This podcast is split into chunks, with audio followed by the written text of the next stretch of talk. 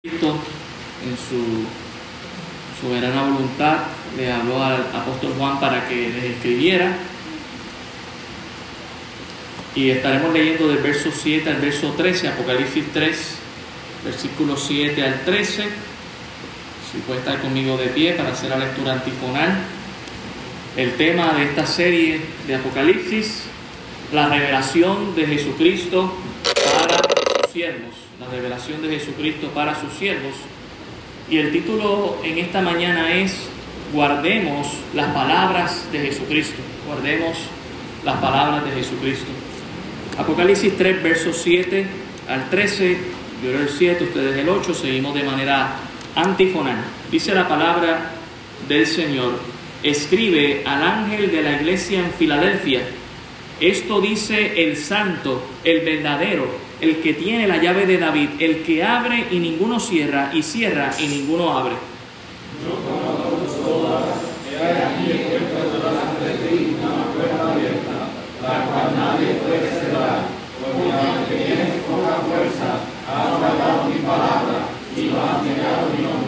He aquí yo entrego de la sinagoga de Satanás a los que se dicen ser judíos y no lo son, sino que mienten He aquí yo haré que vengan y se postren a tus pies y reconozcan que yo te he amado. Por cuanto has amado la de mi paciencia, yo también te guardaré de la obra de la prueba de brillante venido del mundo entero, para probar a los que moran sobre la tierra. He aquí yo vengo pronto, retén lo que tienes, para que ninguno tome tu corona. Para que el y tu corona intento de sobre el nombre de Dios el nombre de Dios, la la del cielo de Dios. Todos juntos, el que tiene oído, oiga lo que el Espíritu dice a las iglesias. Gracias Señor, damos por tu palabra y en esta mañana pedimos que tu Santo Espíritu y tu palabra nos hablen, nos ministren en esta mañana, Señor, nos dé ánimo, aliento para seguir haciendo tu obra en nuestras vidas. Gracias damos por todo. Gracias por los testimonios, Señor, que han alabado y glorificado tu nombre en esta mañana. En el nombre de Jesús. Amén. Toma asiento, hermano. Esta es la sexta iglesia que el apóstol Juan, ¿verdad?, recibe mensaje de nuestro mismo Señor Jesucristo para enviar específicamente a la iglesia de Filadelfia. Así que ya casi estamos culminando lo que son las siete iglesias para luego entrar al resto del libro de Apocalipsis. Y recuerden que dentro del bosquejo de Apocalipsis 1.19, el capítulo 1, es las cosas que Juan había visto, es decir, la gloria y la presencia de nuestro Señor Jesucristo. Y Apocalipsis 2 y 3 es las cosas que son, es decir, es el presente. Y definitivamente estamos en la era del nuevo pacto, la era de la iglesia, que el Señor nos ha permitido vivir y estar. Así que este mensaje no solamente es para la iglesia de Filadelfia, es el mensaje para sus iglesias. Hoy en día, como nos lo expresa en el versículo 13, el que tiene oído oiga lo que el Espíritu dice a las iglesias, lo dice en plural. Así que eh, no solamente un mensaje para la iglesia, o lo fue para la iglesia de Filadelfia, también para nosotros. Por eso el título de esta mañana, guardemos las palabras de Jesucristo. Mire lo que dice el verso 7. Escribe al ángel de la iglesia en Filadelfia. La palabra Filadelfia viene del griego filos o filia, que significa amor, y adelfos, que significa hermano. Es decir, amor de hermano o amor fraternal, el, el significado de la palabra Filadelfia. Y es bien interesante porque se fundó básicamente por el amor que un hermano le tenía a otro, un amor de sangre, ¿verdad? Este, Atalio el segundo amaba tanto a su hermano Eumenio que al fundar esta ciudad se la dedicó a él y entonces su hermano decidió llamarla Filadelfia, amor de hermandad o amor de hermano. Así que de ahí nace, ¿verdad? Eh, lo que es este nombre. Eh, también esta ciudad estaba ubicada en una región montañosa, a 50 kilómetros al sur de Sardis, iglesia que vimos la semana pasada, y la ciudad hoy se conoce como Alaseir. Alaseir se conoce que esa ciudad allá en Turquía. Y es interesante porque significa ciudad de Dios. Así que es muy interesante cuando estamos leyendo ahí en el versículo 12 acerca de la ciudad que Dios promete para los suyos. Filadelfia en nuestros tiempos modernos es conocida como la ciudad de Dios y la razón por la que los musulmanes eh, más adelante en la historia le dan ese nombre es porque ellos mismos reconocen que tras su invasión a lo que fue Asia Menor, la iglesia en Filadelfia quedó establecida y firme creyendo en Cristo y no en Alá. Así que ellos mismos reconocen a la Seir como la ciudad de Dios, una ciudad que no fue atacada, una ciudad que fue protegida y guardada. Esta ciudad fue fundada ¿verdad? por el rey Atalo II. El rey Atalo II era de Pérgamo, pero ¿verdad? él fundó también esta otra ciudad y se la dedicó a su hermano Eumenio y le llamó Filadelfia. La ciudad estaba ubicada estratégicamente cerca de Sardis y, ¿verdad? Era una guarnición, si nosotros recordamos, Sardis era una guarnición de Tiatira, así que quedaba también cerca de la ciudad de Esmirna. Era una ciudad que era conocida como, además de Éfeso, la puerta de Asia. De ahí viene la relevancia de que el Señor dice que es una puerta abierta. Y veremos en, en detalle a qué se quiere referir con eso más adelante. Esta ciudad también sufrió el mismo terremoto que sufrió Sardis en el año 17 antes de Cristo y el emperador Tiberios la reconstruyó y entonces pues, Filadelfia en honor a Tiberio César le dedicó un templo también para adorarle al César. También allí se adoraba al dios Baco, el dios de la borrachera, de ahí viene la palabra bacanales, o festividades bacanales o bacaneras, que lo que significa es eh, festividades donde la gente se emborrachaba y emborracharse era el acto sacrificial. Mire qué sacrificio más grande. Emborracharse era el acto sacrificial eh, recibido por este Dios llamado Baco. Y en esta ciudad se encuentra esta iglesia fiel al Señor. Hermanos, es interesante si nosotros hiciéramos un, uh, un por ciento de iglesias fieles y iglesias no fieles, pues si nosotros viéramos estas siete iglesias y dejáramos que el Señor Jesucristo nos dijera, bueno, en un por ciento qué iglesias son fieles y qué iglesias no son fieles, bueno, de cada siete iglesias, dos iglesias son fieles. Porque solamente la iglesia de Esmirna, que hemos tocado, y la iglesia de Filadelfia eran iglesias fieles, las demás iglesias tenían algo que trabajar para ser fieles al Señor. Y la realidad en nuestra sociedad en la que vivimos podríamos trazar ese mismo distintivo, lamentablemente. De cada siete iglesias, dos iglesias son fieles. En medio de esa ciudad se encontraba esta iglesia, iglesia que definitivamente mostró esta, este amor de hermandad. Si, si Atalo amó tanto a su hermano Eumenio, mucho más la iglesia de Cristo eh, aquí estaba mostrando ese amor hacia nuestro Señor. Y le envía este mensaje a nuestro Señor Jesucristo a esta iglesia. Esto dice el santo y el verdadero, dice el versículo 7. Estas palabras, santo y verdadero, son palabras muy judías, son palabras muy antiguo-testamentarias que debemos hacer énfasis y recordar a qué se refiere, porque que Jesús diga esto dice el santo y lo dice con letra mayúscula, se refiere a la persona de Jehová. En otras palabras, Jesús está diciendo, yo soy Dios, yo soy Dios. Y quiero que veamos algunos textos en la Escritura, deje su marcador ahí, Isaías, Isaías capítulo 6, versículo 3, para que usted vea la importancia de esto. Es difícil no reconocer a Jesús como Dios cuando hay tanta evidencia. Isaías, el capítulo 6, el versículo 3, dice, y el uno al otro daba voces diciendo, Santo, Santo, Santo, Jehová de los ejércitos, toda la tierra está llena de su gloria. Y esta mañana el hermano Ernesto nos estaba leyendo en la escuela, ¿verdad? En, el devocional, Isaías 12, que termina diciendo, el Santo de Israel. También mire Isaías 40, versículo 25. Isaías 40, el verso 25, dice, ¿a qué pues me haréis semejantes o me compararéis? Dice el santo. Y tomemos en contexto que Jesucristo no había sido revelado hasta el Nuevo Testamento, aunque existe desde la eternidad. Así que la referencia directamente a Jehová.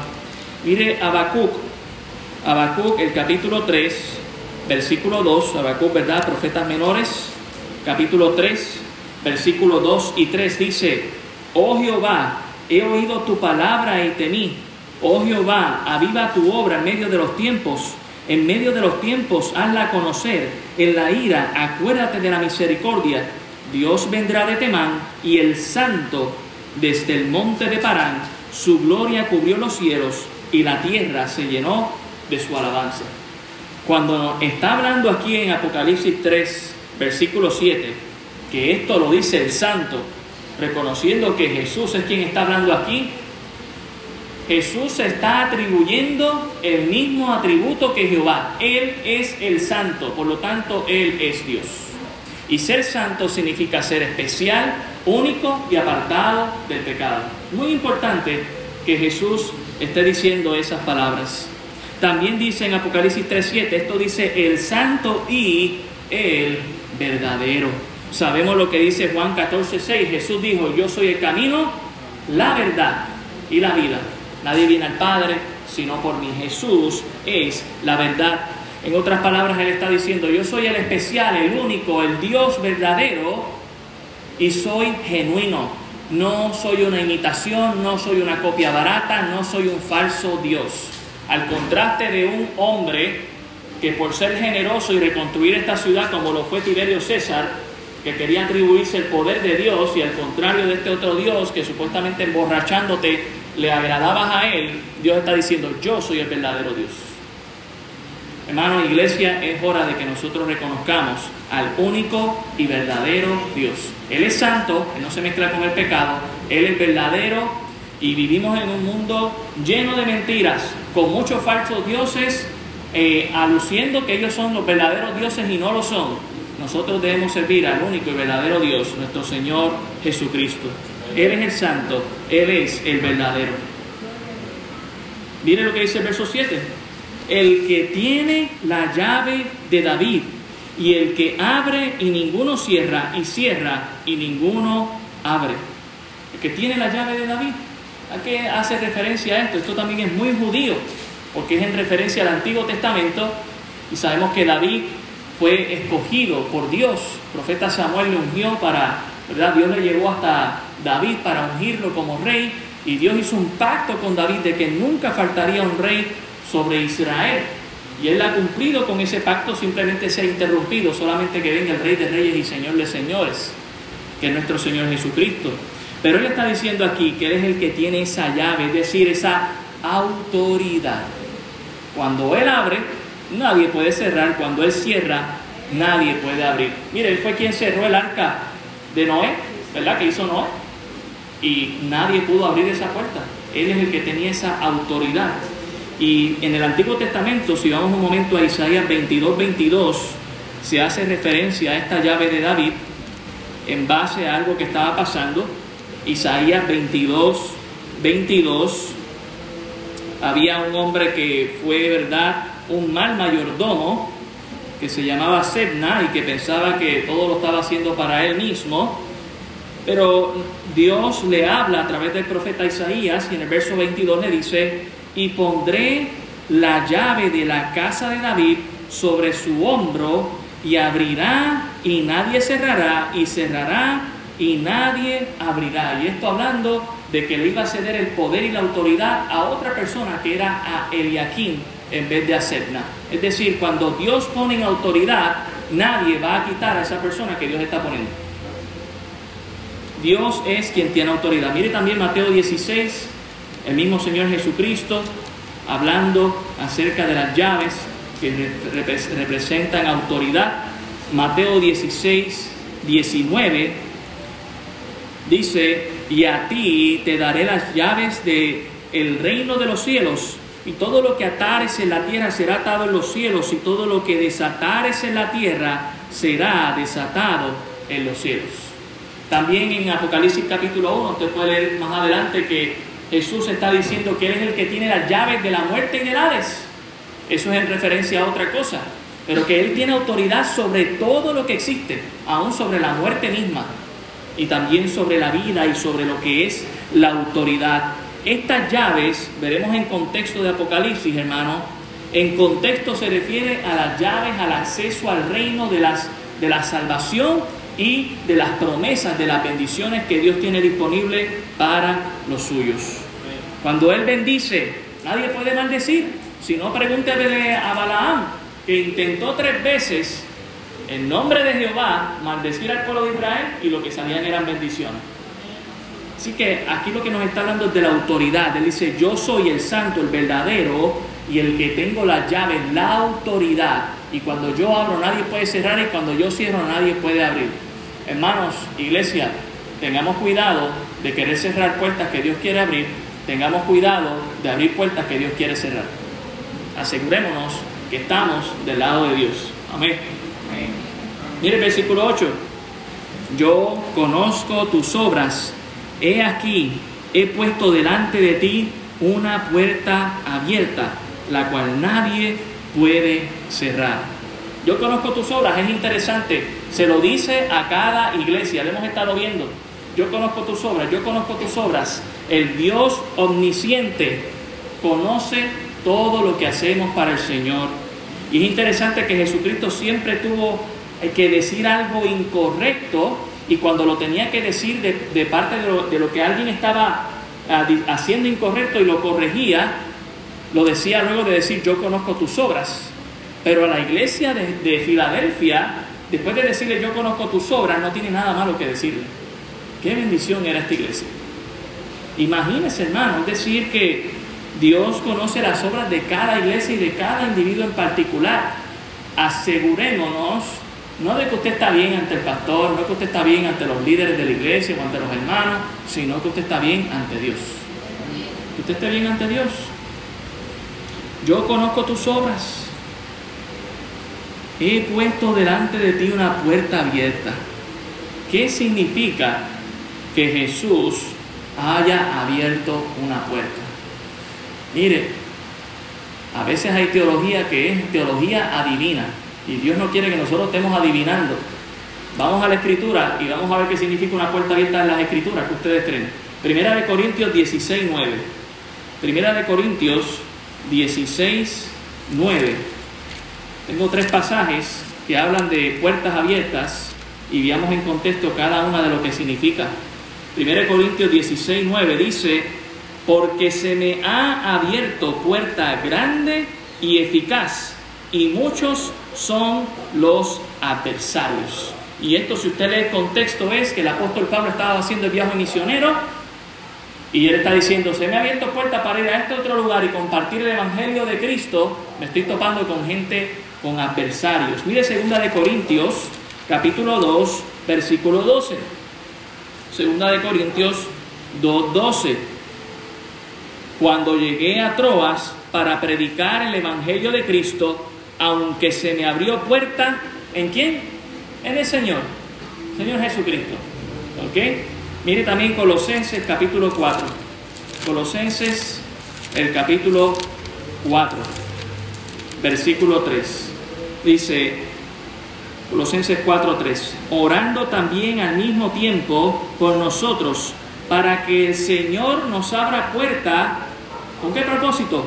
Para la palabra a fin de dar a conocer el, ministerio, el misterio de Cristo por el cual también estoy preso, para que lo manifieste como debo hablar. Cada vez que me habla de una puerta en el Nuevo Testamento, me está hablando de la oportunidad evangelística que se abre en una región, en un lugar para compartir el Evangelio de Cristo. En otras palabras, Jesús no tiene nada que corregirle a esta iglesia, es una iglesia que ha mostrado el amor a Cristo y la está animando con el propósito que está puesta ahí, compartir el Evangelio de Cristo a todos los que les rodeaban. Y Filadelfia, como había mencionado, era una ciudad que estaba en un lugar estratégico, cerca de Sardis, una iglesia muerta, necesitaban a Cristo, cerca de Esmirna, cerca de, de Pérgamo, así que tenían puerta abierta, como dice el Señor Jesucristo, ¿para qué? Para compartir palabra de Dios. Y es, bien interesante que el Señor nos dice aquí en Apocalipsis 3.8, la cual nadie puede cerrar. Mire, cuando Dios nos abra puerta para compartir el Evangelio, tengamos por cierto que Dios nos está dando toda la autoridad. Él es el que tiene las llaves del acceso al reino para que usted y yo proclamemos que el reino de Dios se ha acercado y viene pronto por su iglesia. Debemos proclamar esa gran verdad. Y yo entiendo que aquí en Cataño tenemos puerta abierta cuando podemos hacer los cultos al aire libre, cuando podemos salir a testificar, tenemos puerta abierta. Aprovechemos esa puerta abierta, hermano, para proclamar a Cristo Jesús. Qué bueno que Dios anima a esta iglesia a hacer por el propósito que está establecida, proclamar las verdades del Señor. Ahora note lo que le dice. Versículo 8.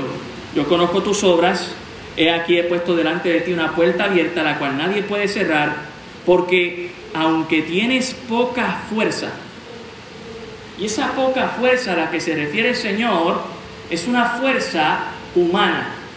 Él está diciendo, yo sé que tú estás contando con todos los recursos humanos, tienes pocos recursos humanos. Yo sé que estás contando con todos los recursos materiales para que el Evangelio de Dios eh, eh, se siga esparciendo, pero yo sé que tú tienes pocos recursos materiales. Pero note lo que dice, aunque tienes poca fuerza, has guardado mi palabra y no has negado mi nombre. Aunque el mundo te ve quizás débil, sin espíritu, sin ánimo, yo sé que tú no has negado mi nombre. Hermano, como ahorita mencioné, de cada siete iglesias, dos iglesias son fieles. Y a veces hay iglesias que no son fieles y que miran iglesias como la nuestra dicen, ah, esa es la iglesia que está muerta. Pero ¿sabe qué? Nosotros estamos vivos para Cristo, porque Cristo fue quien nos salvó, quien nos lavó. Nosotros tenemos la unción del Espíritu Santo, como dice allá en Primera de Juan, porque tenemos a Cristo. No importa lo que los demás digan. Hay iglesias que tienen nombre que de que están vivas y están muertas, según el Señor. ¿Sabe qué? Qué bendición que nosotros guardamos su palabra y no negamos su nombre. Anatemas las iglesias que se dicen ser iglesias y niegan el nombre de Cristo y no le reconocen como el santo, como el verdadero y como el único y verdadero Dios. Pero la realidad, hermanos, es que usted y yo somos llamados, aunque tengamos poca fuerza, a guardar su palabra. ¿Sabe qué? La palabra es el poder de Dios. Quizá usted y yo en esta iglesia no tenemos todos los recursos que quisiéramos. Esa es parte de mi visión para el futuro. Pero aunque no lo tenemos, ya estamos haciendo lo que Dios quiere. Ah, que podríamos ser más eficaces. Hay que eh, buscar serlo, claro que sí, para la honra y gloria del Señor. Ah, que si pudiéramos tener más recursos, que si pudiéramos tener más líderes en la iglesia, claro que sí, estoy orando por eso. Que Dios levante hombres fieles y mujeres fieles al Señor para que lideren también en la iglesia. Pero aunque esta iglesia tenía poco, había guardado la palabra del Señor y no había negado su nombre. Y quizás aquí también somos pocos comparados con otros, pero lo importante es que guardemos la palabra de Dios y no neguemos su nombre. Esta iglesia era fiel, hermanos. Era una iglesia fiel. Era una iglesia valiente, sin temor a las represalias de los ciudadanos que muchas veces presionaban para que adoraran a Tiberio César. O muchas veces con estas fiestas paganas presionaban para que se fueran a beber y a rendirle pleitesía al dios Baco. Ellos eran fieles a Cristo. Y por, ahí, por eso, hermano, Cristo ahora le ofrece cuatro magníficas recompensas a esta iglesia. No tiene nada malo que decirle. Gloria al Señor, hermano, debemos aspirar a ser Filadelfia. Y debemos aspirar a ser Esmirna. Que aunque nos persigan, estemos dispuestos a dar la vida por Cristo Jesús. Mire la promesa número uno, número uno, está ahí en el versículo 9. Era una iglesia tan fiel que dice aquí, he aquí, yo entrego de la sinagoga de Satanás a los que se dicen ser judíos y no lo son, sino que mienten. He aquí, yo haré que vengan y se postren a tus pies y reconozcan que yo te he amado. No es lo que los demás piensen de uno, es lo que Dios dice de nosotros, hermanos. Entonces podrán decir que esta iglesia está apagada como esta mañana por las nubes, ¿verdad? Pero la luz de Cristo está entre nosotros. Y Dios ha amado a esta iglesia y Dios lo ha mostrado. Escuchar los testimonios esta mañana es mostrar que Dios está amando a esta iglesia, que esta iglesia está encendida en el amor de Cristo. Pero hay sinagogas, hay iglesias que son de Satanás, lamentablemente. No son iglesias de Cristo, no son salvas y lo que llevan es un mensaje contrario. Estas iglesias ya las habíamos visto. Estas sinagogas allá en Éfeso, había otra sinagoga que se decían ser judíos y no lo eran. Es bien interesante. ¿Qué tiene que el Señor que decir acerca de estos? Si vamos un momento a Romanos, el capítulo 2, el verso 17. Romanos 2, 17. El apóstol Pablo, inspirado por el Espíritu Santo, lleva este mensaje hacia los judíos. Romanos 2, 17. Note lo que dice el texto. He aquí, tú tienes el sobrenombre de judío y te apoyas en la ley y te glorías en Dios. Tú dices que tú eres del pueblo escogido de Dios, que tú eres salvo, que tú haces tal cosa, que tú tienes poder de Dios. Mire el verso 18. Y conoces su voluntad e instruido por la ley, apruebas lo mejor. Y confías que eres guía de los ciegos, luz de los que están en tinieblas, instructor de los indoctos, maestros de niños, que tienes en la ley la forma de la ciencia y de la verdad. Tú pues que enseñas a otro, que no te, no te enseñas a ti mismo. Tú que predicas que no se adultar, hurtas. Tú que dices que no se de adulterar, adulteras. Tú que abominas, tú que abominas de los ídolos, cometes sacrilegio. Tú que te jactas de la ley con infracción de la ley, deshonras a Dios. Porque pues como está escrito, el nombre de Dios es blasfemado entre los gentiles por causa de vosotros. Le explico un poquito rapidito. Lo que está diciendo la lectura es, está confrontando a aquellos que se decían ser judíos porque lo eran de sangre y porque lo eran ceremonialmente externos. Iban a su sinagoga, iban y hacían las ceremonias, los rituales, pero su corazón no estaba ahí, hermanos. Era, como dicen por ahí, pintura y capota, apariencia nada más. Mire lo que dice el verso 28 y 29 de este mismo texto. Pues no es judío el que lo es exteriormente, ni en la circuncisión la que se hace exteriormente en la carne, sino que es judío el que lo es en lo interior, y la circuncisión es la del corazón en espíritu, no en letra, la alabanza del cual no viene de los hombres, sino de Dios. Siempre el Señor estuvo confrontando a aquel que pensaba que la salvación se heredaba por ser judío. Y iglesia, somos llamados a confrontar a nuestros familiares, a nuestros hijos, a nuestros nietos, a nuestros vecinos cercanos que conocen de nosotros, que servimos fiel al Señor y que cuando Dios nos bendice salpican las bendiciones a ellos y ellos piensan que son salvos simplemente porque usted es familia de tal persona. Mire, mi hija ahora mismo no conoce a Cristo, tiene tres años, necesita a Cristo. Ella no va a ser salva porque yo sea pastor. Ella no va a ser salva porque yo le sirva a Cristo. Ella va a ser salva cuando conozca a Cristo. Eh, Cristo tiene hijos, no tiene nietos. Y es importante que usted y yo entendamos eso. Pero mire, aquí había unos ahí en la, que eran sinagoga de Satanás que se decían ser judíos y quizás no eran de sangre, pero no lo eran porque no lo eran en espíritu y en verdad. Como dijo Jesucristo de Saqueo, cuando Saqueo conoció al Señor, he aquí, ha llegado la salvación a un hijo de Abraham, este realmente judío, porque ha conocido a Cristo. Hermanos, ciertamente siempre habrá gente que querrá aparentar lo que es, lo que no es, para mostrar algo contrario. La realidad es, si volvemos allá, Apocalipsis 3.9, Dios sabía que algunos el, que era sinagoga de Satanás, estaban mintiendo. Dice ahí, a los que se dicen ser judíos y no lo son, sino que mienten. Y dice, he aquí, yo haré que vengan y se postren a tus pies y reconozcan que yo te he amado. Esto es una promesa que el Señor cumplirá en el futuro.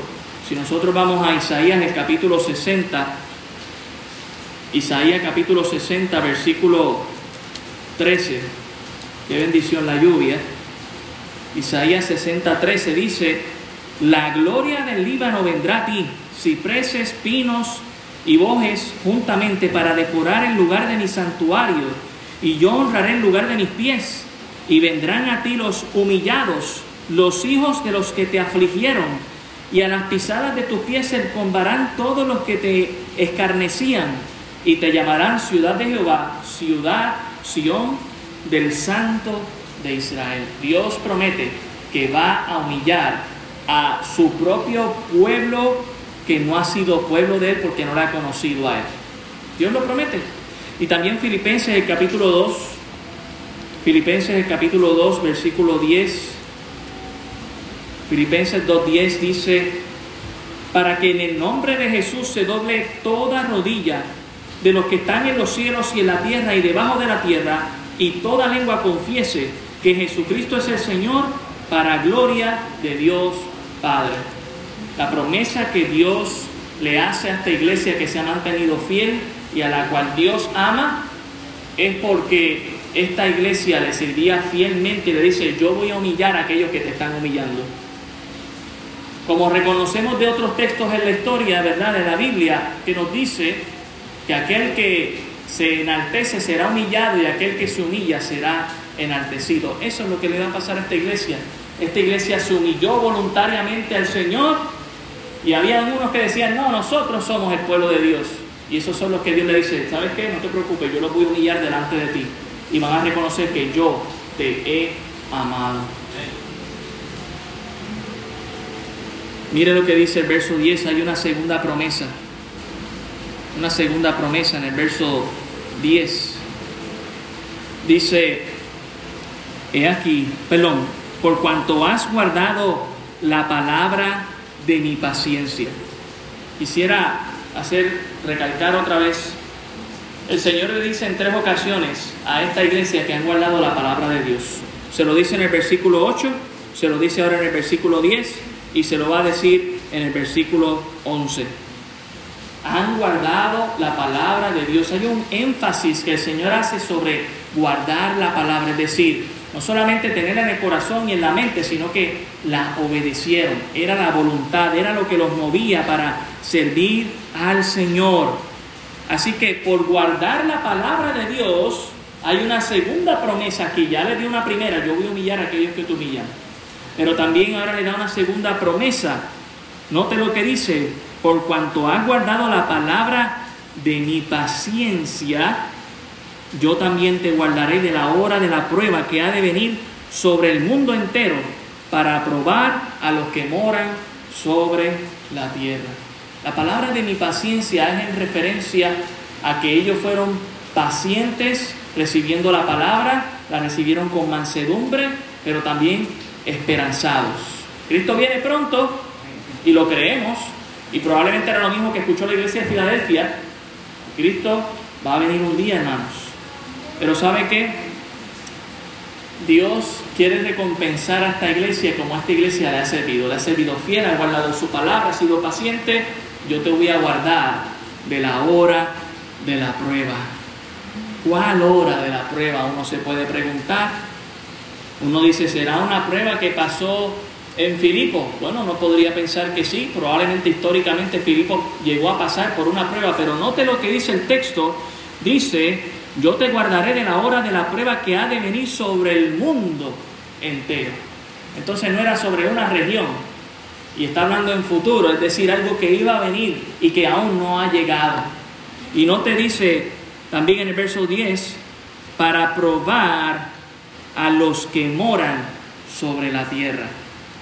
Cuando hablamos de esas pruebas que vendrán, estamos hablando de lo que se conoce como la tribulación y la gran tribulación que estaremos cubriendo más extensamente del capítulo 6 al capítulo 19 de Apocalipsis, más específicamente.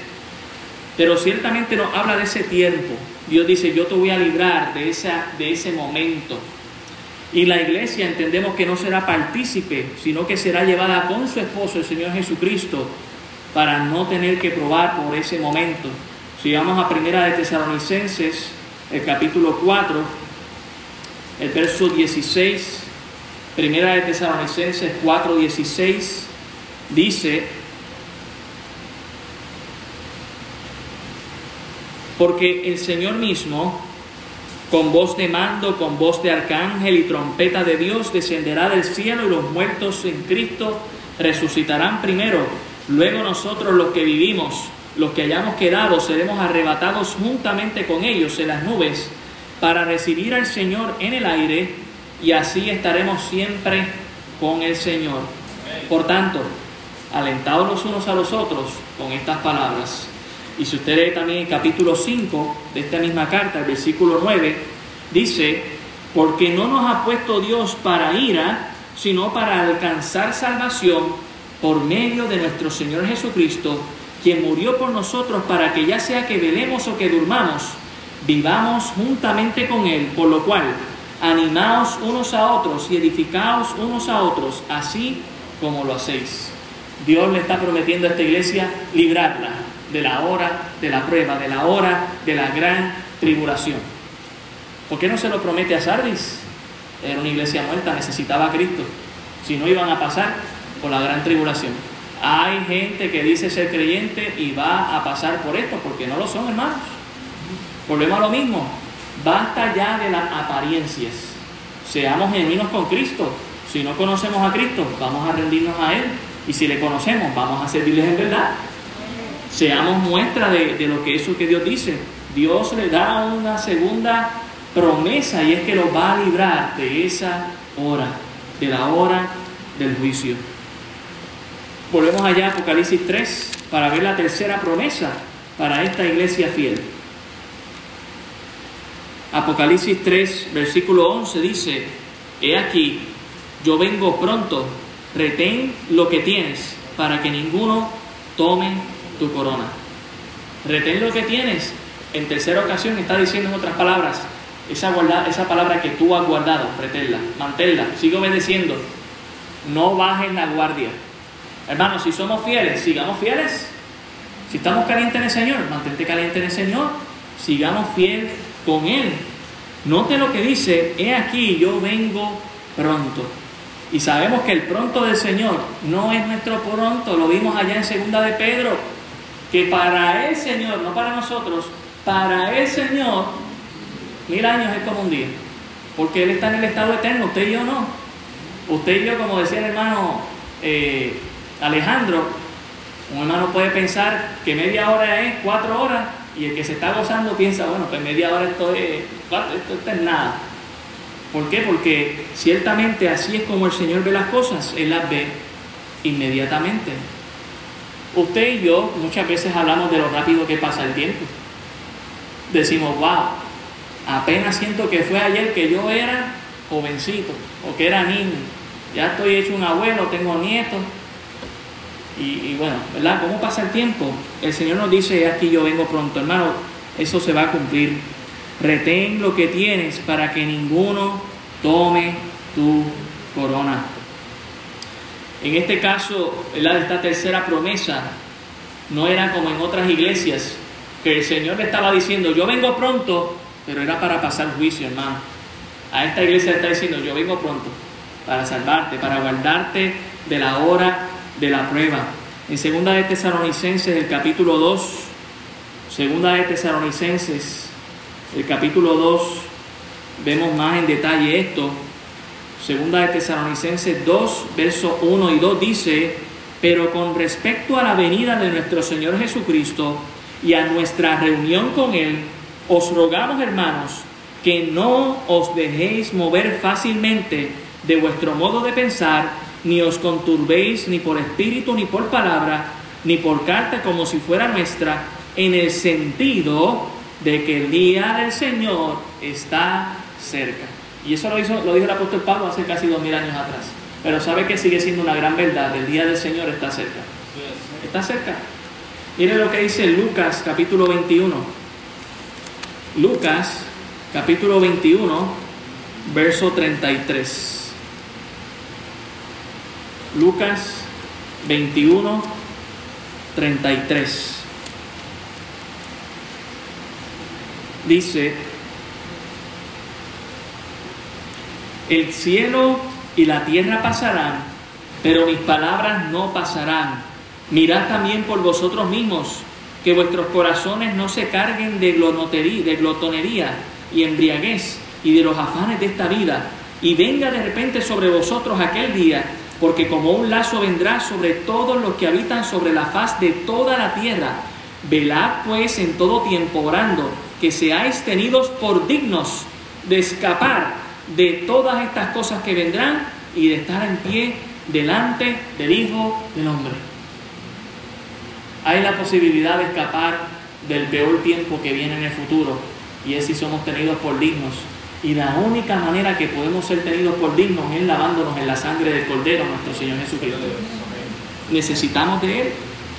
Hermanos, Él está dando una tercera promesa aquí a la iglesia de Filadelfia. He aquí, yo vengo pronto. Retén lo que tienes. Sigamos guardando la palabra de Dios. Es lo que necesitamos.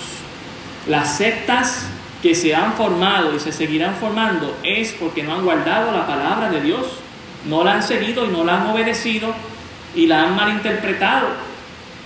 ¿A cuántos de ustedes les gusta que malinterpreten sus palabras? O que malinterpreten sus intenciones. A nadie le gusta, mucho menos a Dios. Y hay, poca, hay, hay poco respeto por la palabra de Dios cuando se enseña sin ser estudiada y sin ser analizada para entonces decir un disparate. Hermanos, somos llamados a ser estudiantes de la palabra del Señor, no solamente yo, todos nosotros.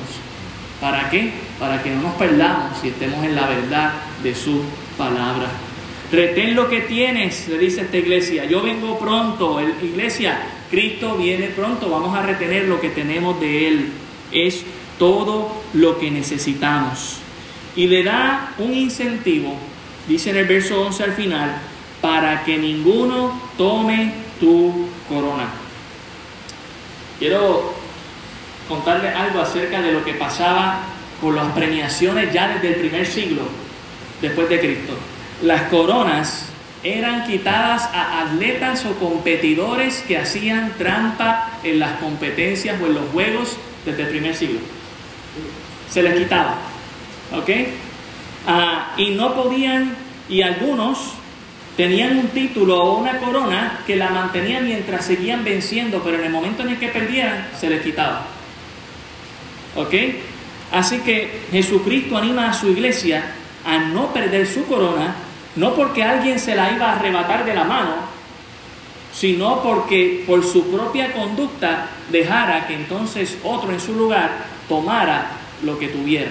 En otras palabras, la iglesia y el creyente debe tomar parte en el servicio del Señor y ser fiel para no perder recompensa. Y esta recompensa es en base a las obras en el sentido de algo que nosotros podamos dar para adorar y alabar al Señor, como los 24 ancianos van a hacer delante de la presencia del Señor, que van a poner sus coronas ante Cristo. Hermano, Dios ha hecho tanto por nosotros que somos animados a ganar algo que nos va a dar Él para que se lo podamos dedicar a Él llegar con las manos llenas ante la presencia del Señor. Por eso anima a esta iglesia, sigue así, sigue fiel, para que ninguno tome tu corona. Iglesia, sigue fiel, no te quites. Dios tiene grandes cosas para ti. No dejes que nadie tome tu lugar, tu corona. Dice el verso 12, la cuarta promesa. Al que venciere, yo le haré columna en el templo de mi Dios y nunca más saldrá de allí y escribiré sobre él el nombre de mi Dios y el nombre de la ciudad de mi Dios, la nueva Jerusalén, la cual desciende del cielo de mi Dios y mi nombre nuevo. Hay una cuarta promesa. Vimos la primera. La primera promesa era que Dios iba a humillar a los que estaban humillando esta iglesia. La segunda promesa era que Dios, ¿verdad? Eh, como nos lo dice en el versículo 10, los iba a librar de la hora de la prueba, de la gran tribulación que viene sobre este mundo en el futuro. La tercera promesa es que Él vendría pronto en el versículo 11 y la cuarta promesa, hermano, la cuarta promesa que Dios está dando a esta iglesia es que los creyentes gozarían delante de la presencia de Cristo mismo en un lugar inconmovible, eterno, estable y seguro. Por eso le dice, al que venciere, yo lo haré columna. No dice yo le haré columna. Algunos traductores entienden que sí, que Dios nos va a dedicar columnas pero dice, yo lo voy a hacer una columna, parte de la vértebra de lo que va a ser ese edificio dedicado a Dios, es decir, vas a estar ahí estable, seguro, delante de la presencia de Dios. Qué promesa más maravillosa, hermano. Y nunca más saldrá de allí. Déjeme decirle algo. Pedro cuando estuvo junto con Juan y Jacobo en el monte de la transfiguración, se quiso quedar allí. Dijo, vamos a hacernos unas enramadas y vamos a quedarnos aquí arriba. Esto está bueno, Señor. Delante de tu presencia, tú glorificado. ¿Para qué quiero bajar de esta montaña? Eh, Pedro no quería bajar, hermano. Es decir, que cuando nosotros estemos frente a la presencia del Señor, no vamos a querer salir de allí. Y Dios dice, ¿sabes que no te preocupes? Tú no vas a salir de allí. Hermano, olvídese de Disney. Disney hay que pagar, uno la pasa bien, pero después se acaba. Lo que Dios nos ofrece es para siempre. y es mejor que Disney, por si acaso. Va a ser mejor que Disney, hermano.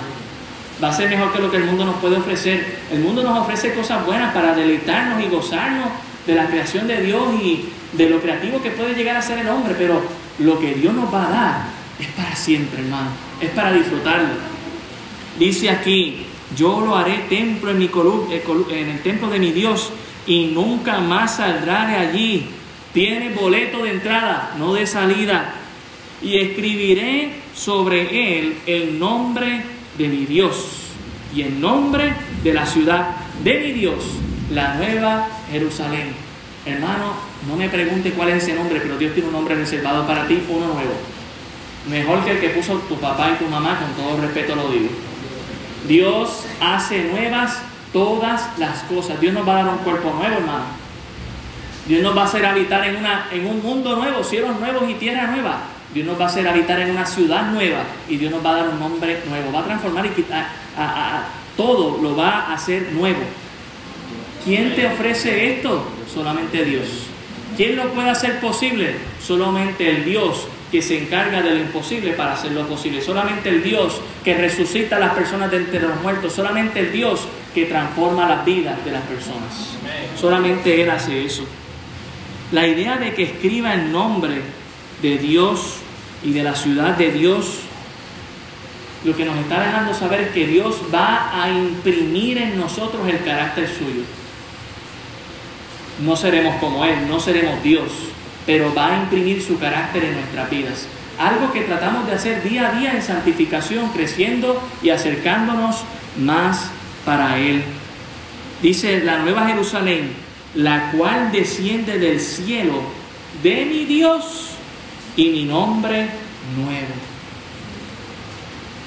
Un día, hermano, vamos a conocer a Jesucristo por un nombre diferente. ¿Cuál es, pastor? Dice nombre nuevo, yo no sé cuál es. Cuando estemos allá, Él nos va a decir cuál es ese nombre nuevo. ¿Recuerdan? Siempre les he dicho que Dios es un ser infinito, eterno y que nunca vamos a terminar de conocer. Y Dios nos va a revelar de Él un nombre nuevo con el, cual nosotros tendremos acceso a Él. Qué bendición. Para aquellos que dicen que el cielo es aburrido, no conocen de Dios. Y está el, llamado. Mire qué interesante. Dios no tiene nada que, ninguna reprimenda, ningún reproche para esta iglesia. Número uno, la anima, dice, tú tienes una puerta abierta, sigue evangelizando, sigue proclamando el mensaje del Evangelio. Y como ha guardado mi palabra, y se lo dice en tres ocasiones, o sea que era una, era una, iglesia fiel y firme y que mostraba amor, la misma, iglesia, la misma palabra Filadelfia lo muestra, amor del hermano. Le dice, yo tengo cuatro promesas para ti. Los que te hacen pasar vergüenza, yo los voy a avergonzar. Yo te voy a guardar del momento más difícil sobre la historia de la humanidad. Yo vengo pronto y yo tengo recompensas para ti en el cielo. ¿Quién no quiere eso, hermano? Vamos a humillarnos delante de la presencia del Señor y vamos a escuchar su llamado. Iglesia, ¿somos fieles? ¿Guardamos su palabra? Yo espero que sí. Yo espero que podamos aspirar a ser como la iglesia de Filadelfia. Dice el verso 13, el que tiene oído, oiga lo que el Espíritu dice a las iglesias. El Espíritu Santo en esta mañana está haciendo un llamado a esta iglesia aquí en Cataño para que aspiremos a ser como la iglesia en Filadelfia, hermanos. No existen iglesias perfectas, no existen ministerios perfectos. Puede que no contemos con toda la fuerza del mundo, pero tenemos al que todo lo puede, al que todo lo suple, al que todo lo es. Entonces usted y yo vamos a rendirnos ante el Señor, vamos a servirle fielmente al Señor para gozar de estas promesas que Él tiene para su querida iglesia. Oremos. Gracias Señor por tu palabra. Qué bendición que hemos encontrado una iglesia fiel como la de Filadelfia, a la cual podemos aspirar ser como ella, Señor, para recibir de tus bendiciones. Ayúdanos, Señor. Sin ti no podemos. Yo entiendo que tenemos poca fuerza como la tenía la iglesia de Filadelfia, pero aquí estamos, Señor, para tu gloria y honra, guardando tu palabra. Ayúdanos, Señor, a serte fiel y a disfrutar de tus bendiciones y de tus promesas que tienes para nosotros por serte fiel. Gracias damos por todo. En el nombre de Jesús. Amén. Dios les bendiga y Dios les guarde, hermanos. Seguimos hacia adelante.